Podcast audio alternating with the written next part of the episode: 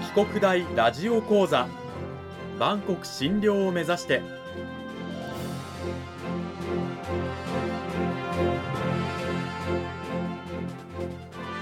番組タイトルにあるバンコク診療とは世界の架け橋を意味する言葉です。この番組はアジアの十字路に位置するここ沖縄にある沖縄国際大学で日々どのような研究や教育が行われているのかを発信していく番組です。案内人はラジオ沖縄アナウンサー小橋川響が務めます。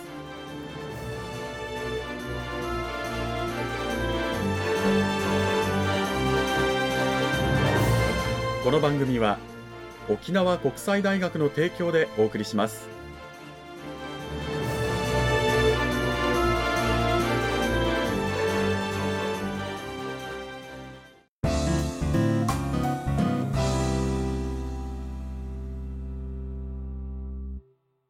沖国大ラジオ講座今週も先週に引き続き沖縄国際大学総合文化学部人間福祉学科の前藤志乃先生を迎えてお送りします。前藤先生今週もよろしくお願いします。よろしくお願いします。講義タイトルは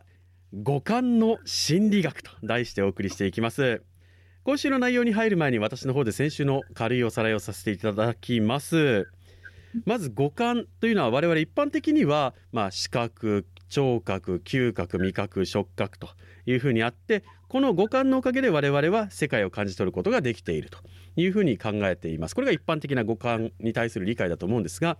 心理学の範囲で言うとちょっと違っていてこの五感というのはただのセンサーであってそのセンサーから得た情報を脳が処理することによって我々は世界を認知している。だから例えば同じ景色を見ていたとしても脳の処理によってもしかしたら違うように見えてるかもしれない。違うように聞こえてるかもしれない。違うように嗅ぎ取ってるかもしれないというですね。ちょっと怖いような興味深いようなそんなお話先週していただきました。で我々というのはあくまで脳の働きによって世界を構築していると見えている世界を脳がこう見せているというふうに心理学的な五感の理解というのはそういうものですよという話。そしてまたその脳というのは心の動きともすごく直結していてだからこの音をこの人は好ましいと感じるし別の人はあまり得意ではないって思ったりそういったものも個人によって違っていく。これが脳の面白さであり一人一人がそれぞれ違う世界を独自に持っているとも言えるというお話を先週はしていただきました。さてそれを踏まえた上で前藤先生今週はどういったお話を聞かせていただけるんでしょうか？はい今週はですねせっかく五感を持っているんだけれどもそして五感の情報を取り入れてこう世界を自分なりに自分の世界をね認識しているんだけれど日常を振り返ってみると五感うまく使ってますか？もしかして五感それぞれをうまく使うんではなくて、何かに偏ってないですか？っていうような、そういう日常生活を振り返ったこともお話をしたいなというふうに思います。でもし、偏ってるんだったら、そのバランスを取り戻すにはどうしたらいいのかなとか、バランスを取り戻すっていうことは、どういうことにつながってるのかなっていうようなことをお話しできたらいいなというふうに思います。なるほど。今最初におっしゃった五感のね使い方が偏っているというふうにおっしゃいましたけども具体的にどういう意味なんでしょうか？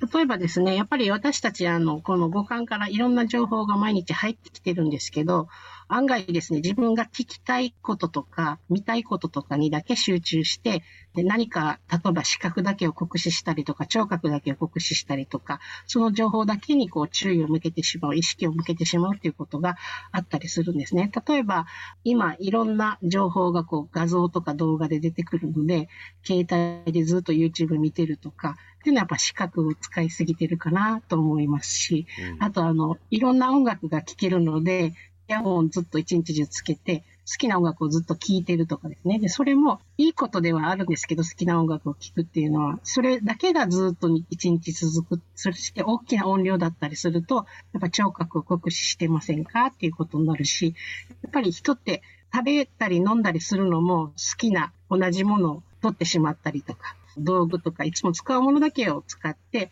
いろんなものを触ってないとか、そういうことってあるんじゃないかなと思うんですね。なんか本当にいろんな刺激があるはずなのに、気づけば自分がこう好みの狭い範囲の刺激しか受け取ってないっていうこと。あるいはそれだけを認識してるっていうようなことがあるんじゃないですかっていう。一番最初に出たね、あの、スマホ携帯でね、YouTube しか見てないとかってドキッとしてる人も結構 いるんじゃないかなと。あとね、好きな音楽ばっかり聴いてる、もう私がドキッとしましたけれどもね。じゃあ先生、その偏っている五感の偏りをなくすためにどうすればいいんでしょうか、我々は。私たちはこの脳の中で音や視覚的な情報を見たり聞いたりしてるわけですから、脳をですね、そこに注意を向ける、いろんな刺激に注意を向ける、あるいは向きすぎてる刺激から意識を離すっていうことをすると、バランスが取れてくるかなっていうふうに思うんですね。だから入ってくる刺激を制限してみたり、逆に普段注意を向けないような刺激に意識するっていうようなことをすると、バランスを取り戻して見ることができるかなというふうに、思います。うんうん、あの、じゃあそれぞれの五感でそのバランスを取り戻すために具体的にこういうことやってみるといいよっていうのを例えば視覚だとどういうふうにすればいいんでしょうか？視覚だとですね、まあ、まずは一番簡単なのはあの安全な場所で目を閉じてみるっていうことですね。30秒から1分ぐらい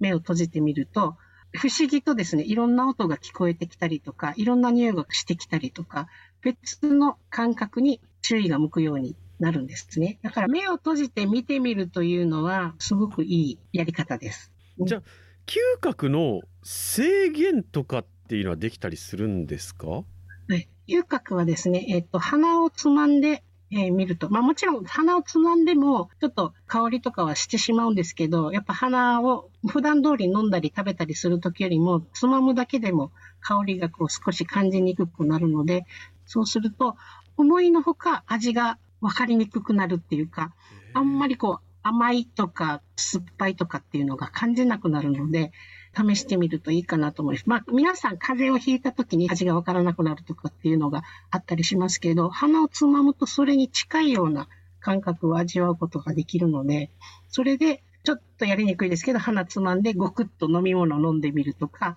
何か食べてごくんと飲んでみると、その味がとか香りとかが変わるのでですね、鼻つまむっていうのもね、結構いいやり方です。こうやっていろんな感覚を制限したりあるいは解き放つことによっていろんな刺激を五感に与えるということなんですが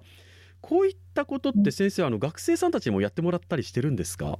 あそうなんですね。知覚心理学とか認知心理学という授業の中でワークとしてやってもらうんですけど、まあ、今お話ししたように、お家の中で、普段の生活の中で目を閉じてみたりとか、鼻をつまんで食事をしてみたりとか、目を閉じていろんなものを触ってみたりとかしてもらって、その時の感覚をこうレポートに書いてもらったりするんですけど、うん、こんなことで何が変わるんだとか、なんか変なことさせられてるっていう感じで最初はやるみたいなんですけど、やってみるとその感想にはもう本当にあ、こんな風にやっぱいろんな音が聞こえてたんだなとか、匂いがあることで味ってすごく感じるんだなとか、いろんな手触りっていうのがあるんだなとかっていうのをこう発見して、すごく目から鱗だなっていうことを皆さん感じてもらって、自分の五感って結構すごいじゃんっていう風な新しい感動っていうかな、を感じるみたいです。それでその、この五感を制限しながらいろいろ他の感覚を感じてみるっていうのをすると、その後からは普段の生活をしててもすごく世界がよく感じられるっていうのかな。そういう感覚があって、とてもリフレッシュした感じになるっていうふうに皆さん感想を書いてくれてるので、実証実験済みなので皆さんもやっぱりあのやってみてもらえると、新しい自分をね、発見することができて、いい体験になるんじゃないかなっていうふうに思います。ラジオを聞いてる方もね、ぜひ今聞いたようなことを試していただいて、我々の五感や、うんそこから得られた情報を処理する脳がどれだけ普段いい仕事をしてくれてるのかというのを理解してほしいですね。はい。そしてその五感なんですけれども、まあ、偏っている五感をこうバランスよく整えてでその五感を使ったリラックスの方法なんかもあるというふうに伺ってるんですがこれは具体的にどういう方法なんでしょうか、まあ、おすすめのリラクセーションとしてですね、まあ、普段私たち人工的なものに溢れた生活をしているので、まあ、できれば散歩とかに行って自然の景色を見てみるとか、自然の音を聞いてみるとか、水が流れる音とか、水がポチャンポチャンっていうような雫の音とかですね、そういう音を聞いてみるとか、え、あるいは触ったことのないいろんなあの草花を触ってみるとかですね、匂いを嗅いでみるとかっていうふうに自然のものの情報を受け入れると、すごくリラクセーションするっていうことが分かっています。もともと人間はもう長いこと自然の中で生活していて、その自然のえ、情報を受けて生活してたので、それをやっぱり受け止めると、感覚器官も脳もいいレベルで